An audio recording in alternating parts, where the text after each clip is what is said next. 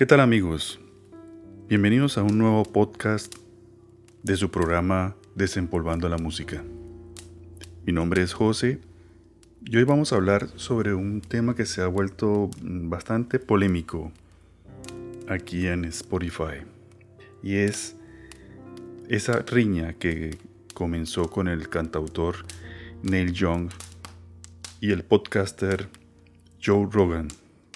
Como tal vez muchos ya saben, si en este momento entran a revisar dentro de Spotify y tratar de ubicar la discografía de Neil Young, se darán cuenta que ya no existe.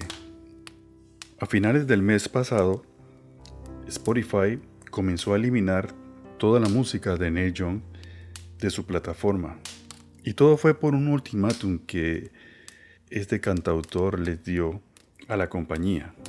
Él quería que eliminaran el canal de Joe Rogan. Y de no hacerlo, y de no hacerlo, él preferiría que sacaran toda su música de la plataforma. Y eso fue lo que pasó. Y ustedes se preguntarán, ¿hizo bien Spotify en sacar la música de Neil Young? Porque si pensamos, Spotify fue creado para buscar música, para escuchar música. Luego llegó toda esta parte del podcasting y fue agregado a Spotify. Pero en su principio, su plataforma estaba diseñada para buscar música. Y entonces tenemos a un veterano cantautor con una extensa discografía. Y por otro lado tenemos a un podcaster como es Joe Rogan, que también tiene muchos seguidores, que es muy polémico por los personajes que invita en sus programas y que lleva a que tenga mucha audiencia. Y no solamente en Spotify, también en otras plataformas. Pero volviendo a concentrarnos acá en Spotify, ¿qué piensan ustedes? ¿Qué hubieran hecho? ¿Eliminar a Joe Rogan? ¿O eliminar a Neil Young? Pero ¿qué fue lo que desató todo esto?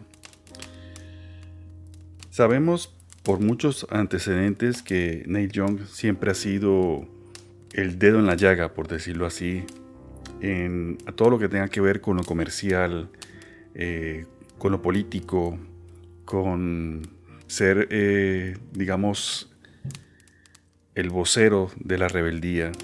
Así que no es de extrañarse que quisiera una nueva revolución en las plataformas de streaming. Y él se basa en que lo, que ha comentado en, en, dos o tres capítulos con sus invitados, Joe Rogan, es pura desinformación dañina para el público y mentiras sobre el COVID. Y nos dice que la mayoría de los oyentes que escuchan la información falsa emitida por los programas de Joe Rogan pueden crear un caos, que es empujar a la gente en tomar malas decisiones, en buscar fáciles y caer al lado equivocado de la verdad. Pero claro, detrás de esto también está lo que es la crítica a este tipo de plataformas de streaming y, lo que ha venido pasando con muchos artistas que ya eh, han sentido que para ellos no es un gran respaldo eh, tener su música en este tipo de plataformas.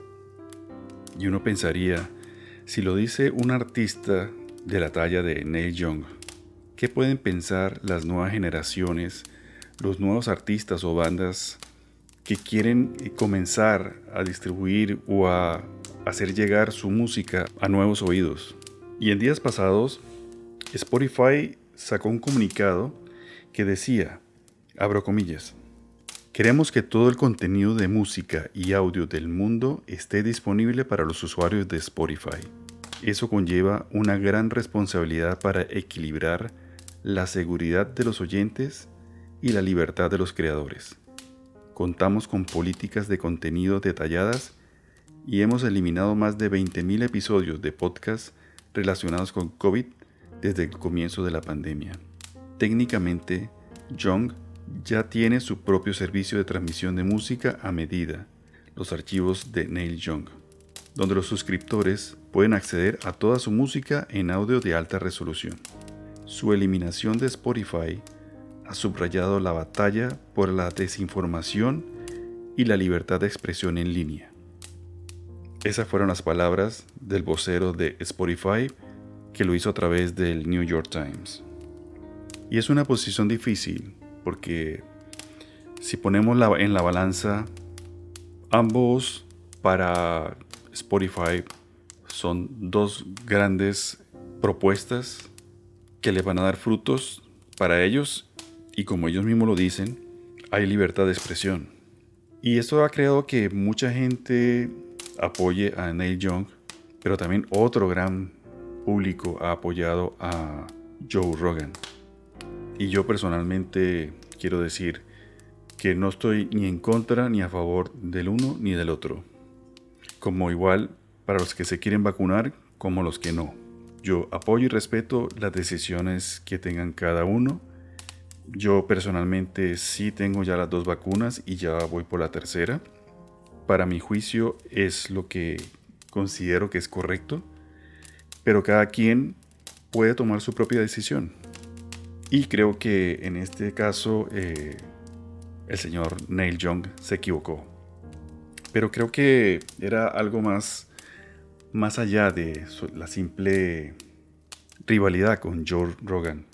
También era el problema del streaming y todo lo que conlleva en cuanto a ganancias y que como él ya tiene su propia plataforma donde con apoyo de su disquera Warner Bros.